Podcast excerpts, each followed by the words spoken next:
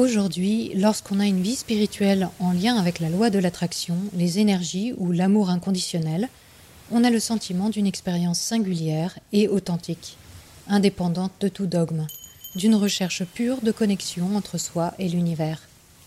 Cette spiritualité appartient pourtant à un courant de pensée né à la fin du XIXe siècle, l'ésotérisme New Age. Je vais tenter ici de retracer la généalogie complexe de ce qui s'avère être une véritable idéologie. Méta de choc, méta de choc. Méta de choc. Et si on se demandait pourquoi on pense ce qu'on pense? Attention, cet épisode est particulièrement dense.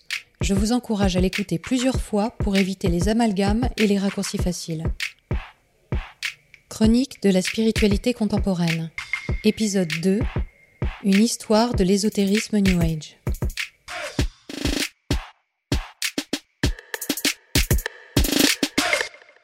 Quand on parle de New Age, on pense tout de suite au mouvement Peace and Love des années 70 et à ces stars de la pop qui ne juraient que par leur gourou indien, le yoga et les méditations. Mais le New Age, c'est bien plus ancien et bien plus complexe que ça, et surtout, nous sommes en plein dedans. Dans le précédent épisode, je vous disais tout sur la loi de l'attraction et la pensée positive, apparue vers 1860 aux États-Unis sous l'impulsion d'un certain Phineas Kimby, magnétiseur et enseignant spirituel. Son idée selon laquelle notre santé dépendrait de nos croyances donnera naissance après sa mort à la nouvelle pensée, un mouvement qui se répand très rapidement, porté par différents leaders et une transmission par le livre très efficace.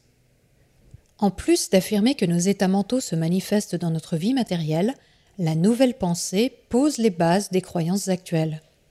L'intelligence infinie ou Dieu est présente en toutes choses et elle est constituée de la totalité des choses réelles.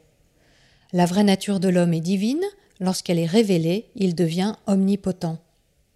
Le principe spirituel le plus élevé est de s'aimer les uns les autres de manière inconditionnelle, de s'enseigner et de se guérir les uns les autres. Nous sommes donc tous des enseignants et des guérisseurs en puissance. Et enfin, la réalité est purement spirituelle et le monde matériel est une illusion. Ces thèses ne cherchent pas à s'opposer à la science, bien au contraire.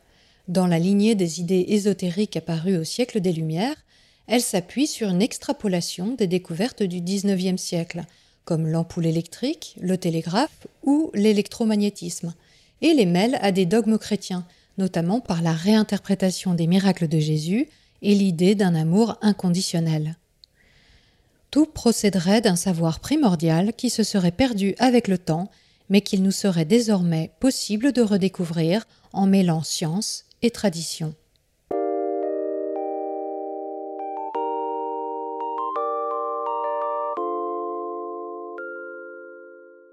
Peu de gens se souviennent de la nouvelle pensée, mais la spiritualité contemporaine se réfère souvent à la Société théosophique, fondée par Elena Blavatsky à New York en 1875. C'est d'ailleurs celle-ci qui invente le terme de loi de l'attraction. Au départ initiée au spiritisme, qui est un courant spirituel de premier ordre à l'époque, Elena Blavatsky dit communiquer avec des êtres supérieurs inconnus, gardiens de vérités oubliées et dont elle serait la porte-parole pour restituer à l'humanité la sagesse perdue. Elle pratique la table tournante et l'écriture automatique et agrège des idées comme le hasard n'existe pas, toute chose est imprégnée par une conscience universelle, le soi individuel est immortel, et si les gens meurent, c'est parce qu'ils ne sont pas en union avec leur nature divine. Dans ses livres, Elena Blavatsky tente de démontrer que les découvertes de la science dite matérialiste ont été anticipés par les écrits des sages anciens, et que le matérialisme serait bientôt reconnu comme non valide. Elle parle d'une population terrestre éthérique, ainsi que des mythiques peuples de Lémurie et de l'Atlantide. L'évocation de ces civilisations perdues est d'ailleurs extrêmement présente aujourd'hui dans le milieu ésotérique, souvent vue comme une preuve de l'emprise historique des Illuminati sur l'humanité. Mais Helena Blavatsky ne tarde pas à être taxée d'escroquerie par les défenseurs du spiritisme eux-mêmes, et accusée par d'autres d'avoir plagié des paragraphes entiers de la littérature occultiste. En pleine tourmente, elle part pour l'Inde. C'est là qu'elle va emprunter à l'hindouisme et au bouddhisme les notions de karma, de mantra, de yoga et de réincarnation. Elle délaissera par la même occasion le spiritisme et les supérieurs inconnus pour désormais se déclarer en contact avec des maîtres invisibles vivant dans l'Himalaya. Elle se présente comme la grande réconciliatrice de l'ancienne sagesse orientale et de la science moderne, et affirme que toutes les religions et philosophies possèdent chacune un aspect d'une vérité universelle. La Société théosophique d'Elena Blavatsky est aujourd'hui présente dans 50 pays et sur tous les continents. La figure emblématique de cette association internationale, c'est le très charismatique Jiddu Krishnamurti, penseur d'origine indienne qui fut présenté à l'adolescence comme un potentiel messie. Il développera par la suite des thèses radicalement opposées, appelant notamment à la libération individuelle de toute autorité, y compris religieuse. Il n'en reste pas moins que certains internautes ne se lassent pas de partager des citations détournant ces idées sur le conditionnement social pour mieux étayer certaines théories complotistes. Et Krishnamurti n'est qu'un exemple parmi d'autres, le physicien Albert Einstein, l'ingénieur Nikola Tesla ou l'astronome Carl Sagan voient souvent leurs mots utilisés, voire inventés, pour servir la spiritualité New Age.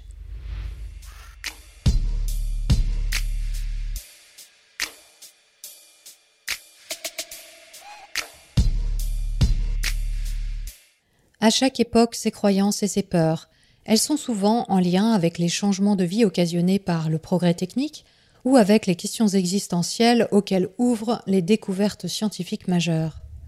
Au début du XXe siècle, ce sont l'hypnose, les microbes, les atomes et les ondes qui laissent envisager que notre perception humaine limitée nous cache sans doute un monde parallèle, éthérique et peuplé de forces insoupçonnées. La société théosophique s'implante fortement en Europe, notamment grâce à l'occultiste autrichien Rudolf Steiner, L'association étant éclaboussée par un scandale de pédophilie, il en profite pour créer son propre mouvement en 1913, l'anthroposophie. À cette époque, dans les pays germaniques, les prédicateurs fustigent le progrès technique et scientifique, ainsi que la pensée des Lumières. Ils exaltent la nature et le retour à une vie rurale médiévale. La doctrine de Rudolf Steiner conserve les bases du théosophisme en y réinjectant des notions issues du christianisme. L'anthroposophie se présente à la fois comme une spiritualité et une science. Elle prône la toute-puissance de l'intuition comme source de connaissances universelles. Aujourd'hui, l'interprétation intuitive est une idée maîtresse pour les personnes en quête de spiritualité. Ainsi, la prémonition ou le sentiment personnel prime-t-il souvent sur la raison dans leur prise de décision. Rudolf Steiner n'a aucune connaissance académique en sciences physiques, en éducation ou en médecine et pourtant il élabore des théories très détaillées dans ces domaines. Il dit les avoir tirées de sa vision occulte de la mémoire cosmique, ce qu'on appelle les annales akashiques, une création là encore d'Elena Blavatsky. Steiner est surtout connu pour avoir ouvert des écoles proposant une pédagogie fondée sur les forces surnaturelles de la croissance chez l'enfant. Près de 2000 jardins d'enfants et plus de 1000 établissements scolaires Steiner-Waldorf sont actuellement en activité dans 65 pays différents. Il invente également une technique d'agriculture mystique, la biodynamie, dont les produits sont aujourd'hui vendus en magasins bio et en parapharmacie sous le label Déméter, avec la marque cosmétique Velleda par exemple. Enfin, il élabore tout un tas de théories pseudo-scientifiques sur le fonctionnement de l'univers et la réincarnation des planètes. Toutes ces croyances peuvent sembler exotiques, mais elles sont loin d'être anodines et se répandent plus que jamais dans nos sociétés. Par exemple, Steiner s'opposait à la vaccination de ses élèves afin de ne pas entraver le processus karmique suivant lequel la maladie est un moyen de rédemption de nos péchés passés. L'anthroposophie a été à l'origine d'épidémies de rougeole en Allemagne en 2008 et en France en 2015. Rappelons que la rougeole est une maladie qui entraîne encore aujourd'hui des décès lorsque la couverture vaccinale est réduite. Le mouvement a aussi été moteur dans la diffusion de l'idée selon laquelle le coronavirus n'existerait pas et que le Covid-19 serait en réalité une maladie liée à l'exposition aux ondes de la 5G. Pour les anthroposophes, il est important que le virus se répande librement, de sorte que chacun y réagisse en fonction de son karma.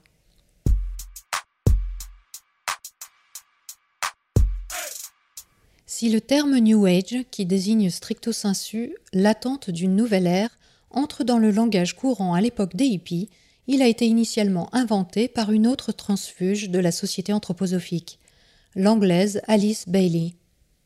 Elle invite à abandonner la science au profit d'une vision fidèle à la nouvelle pensée.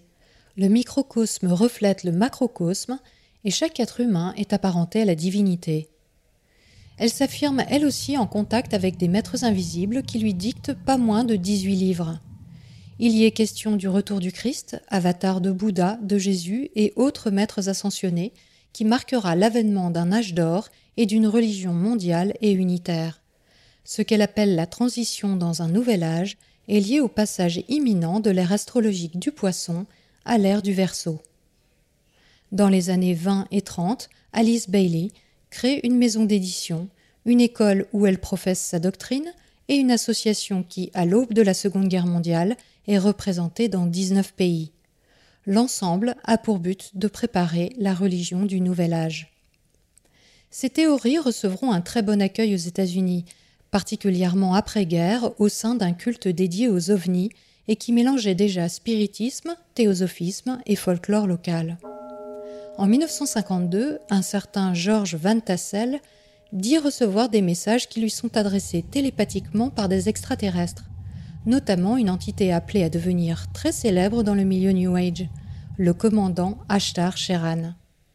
La même année, George Adamski prétend avoir rencontré un Vénusien dans le désert de Californie. Dès lors, le phénomène se diffuse très rapidement et les personnes prétendant être entrées en contact avec des pilotes de soucoupes volantes deviennent de plus en plus nombreuses. Quel est le message de ces extraterrestres bienveillants à l'adresse de l'humanité? La nécessité de changer le monde et de s'engager sur une nouvelle voie. Mais le grand tournant de l'histoire de l'ésotérisme a lieu en France en novembre 1960 avec la parution chez Gallimard du Matin des magiciens. Le livre est rapidement traduit dans toutes les langues et son impact est planétaire. Les auteurs y expliquent que tradition et modernité sont intimement liées. On y retrouve l'idée selon laquelle les anciens avaient déjà toutes les connaissances, mais qu'elles ont été oubliées, et que notre monde moderne est en réalité truffé d'indices de ces savoirs accessibles à celui ou celle qui saura les identifier. Le livre offre une grille de lecture présentant pêle-mêle les découvertes d'Einstein, les sociétés secrètes comme la Rose-Croix, l'alchimie, et des civilisations légendaires très avancées techniquement mais qui auraient disparu faute d'avoir su maîtriser leur puissance. Il y est aussi question d'un réseau secret de mutants qui contrôlerait l'humanité, croyance qui prendra tout son essor à partir des années 2000 autour des théories sur les Illuminati, les extraterrestres reptiliens et leurs pendants, les enfants indigos. Toutes ces connaissances ne sont plus le privilège d'une poignée d'initiés ou d'érudits, leur délivrance a désormais pour but de produire un changement chez le plus grand nombre.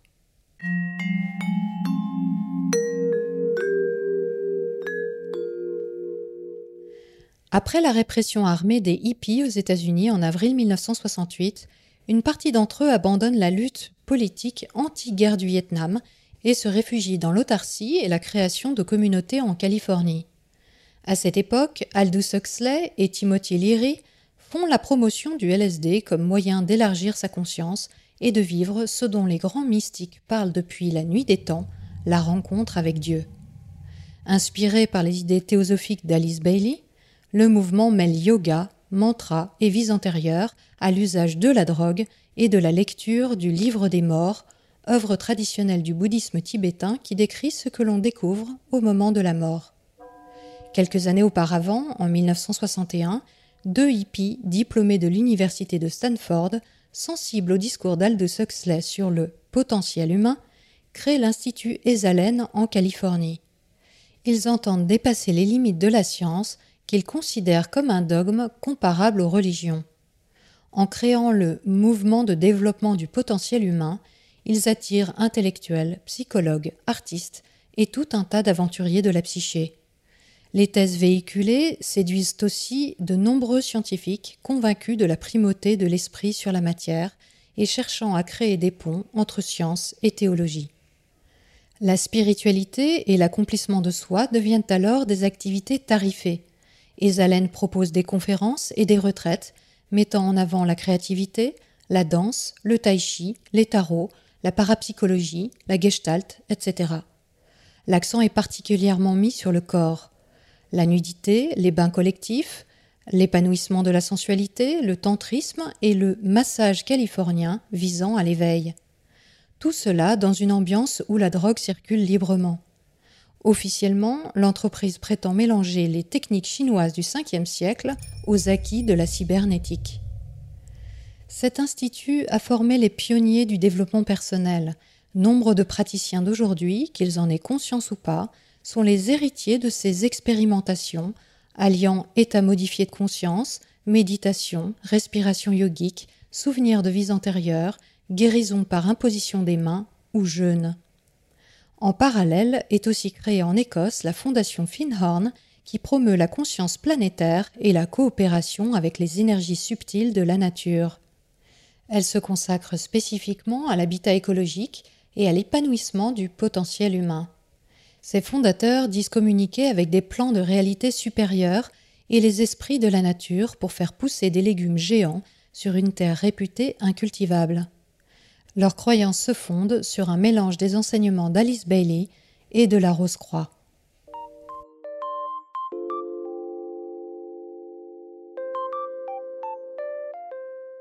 C'est en 1980 que ces communautés, quelque peu confidentielles, trouveront un écho populaire international grâce à la sociologue Marilyn Ferguson et son livre Les enfants du Verseau. Elle y décrit avec passion les pionniers de l'évolution de conscience et du fameux changement de paradigme annonçant un homme nouveau et un millénium d'amour et de lumière. La révolution sociale doit passer par une transformation personnelle, le changement allant de l'intérieur vers l'extérieur. Cette transformation du tout par ses parties est typique de la conception holistique du New Age selon laquelle le microcosme rejoint le macrocosme. Les années 80 marquent le début d'une époque où le besoin de trouver un sens à la vie individuelle fait fleurir tout un tas de techniques alternatives, notamment dans le domaine de la santé, avec les médecines dites holistiques. Elle voit aussi l'émergence de théories du complot gouvernemental, puces électroniques implantées et extraterrestres à l'appui. Des idées qui seront largement reprises par certaines figures de proue du New Age telles que David Icke ou David Wilcock. Les livres, les produits, les séminaires se multiplient, mélangeant quête spirituelle et développement personnel. Le channeling, résurgence du spiritisme qui consiste à communiquer par télépathie avec des entités d'autres dimensions, comme des maîtres ascensionnés ou des extraterrestres, fait son apparition et offre révélation sur révélation au sujet des lois de l'univers. Parmi les grandes références, on trouve les livres Un cours en miracle, Ramta ou Conversation avec Dieu. On assiste également au renouveau des anges gardiens, avec des publications telles que Dialogue avec l'ange ou Enquête sur l'existence des anges gardiens. Parmi les succès de librairie des années 90, on trouve aussi La prophétie des Andes, un roman initiatique accompagné de guides pratiques dévoilant au lecteur comment élever son niveau de conscience et d'énergie, se doter de pouvoirs paranormaux et participer ainsi à la transformation de notre société. Et puis sort le livre Les enfants indigos. Il nous explique que la grande majorité des enfants qui naissent alors sont radicalement différents. Ce sont des êtres de lumière en provenance d'autres dimensions, ayant un niveau de conscience plus élevé et qui s'incarnent sur Terre pour nous aider dans la grande transition planétaire annoncée pour 2012, le passage à une dimension supérieure de conscience. À la fin des années 90, le New Age touche à tellement de domaines que ses contours sont difficiles à identifier. Il commence à être surveillé de près par les associations de lutte contre les sectes qui y voient un terreau propice aux abus de toutes sortes.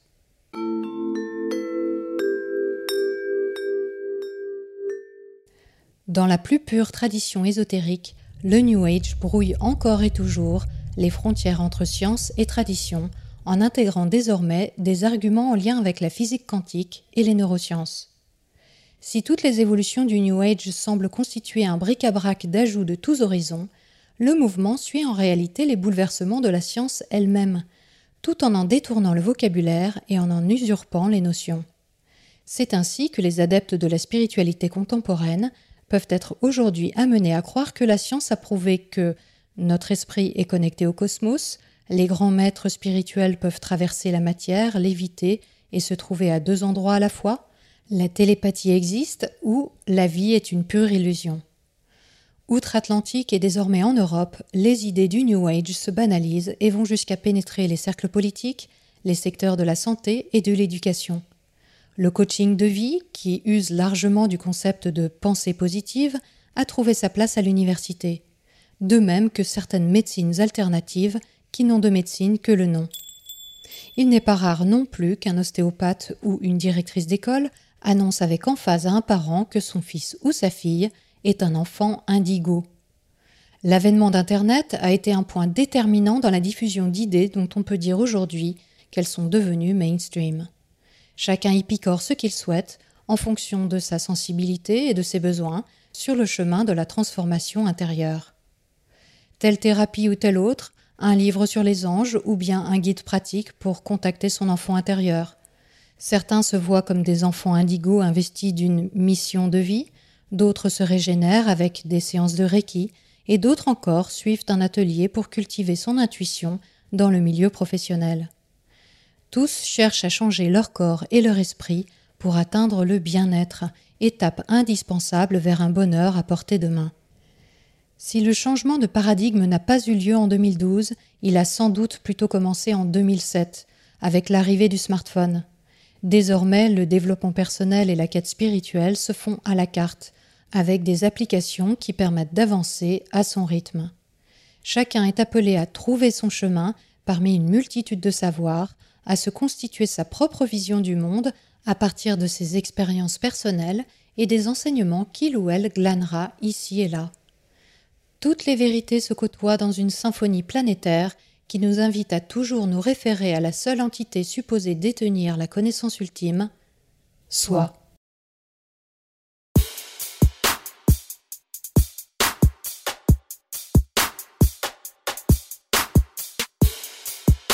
Si vous souhaitez en savoir plus sur le spiritisme ou l'anthroposophie, je vous conseille les émissions de Choc intitulées Médium ou mentaliste et Une vie en anthroposophie. Pour tous les autres sujets évoqués ici, des ressources sont gracieusement mises à votre disposition sur le site métadechoc.fr. Une fois encore, je remercie de tout cœur les généreux donateurs qui soutiennent cette aventure podcastique. Si vous aussi vous pensez que cette série vous est utile, ou peut-être utile à d'autres, suivez le lien en description vers la plateforme participative Tipeee. L'émission de la semaine prochaine nous plongera dans le monde des énergies. Je vous dirai tout sur les chakras, les auras et les niveaux vibratoires. On se retrouve donc vendredi prochain à 18h pour l'épisode 3 de cette série estivale. D'ici là, prenez le temps d'observer la manière dont vous pensez et de la questionner. Vous n'imaginez pas ce que vous pensez.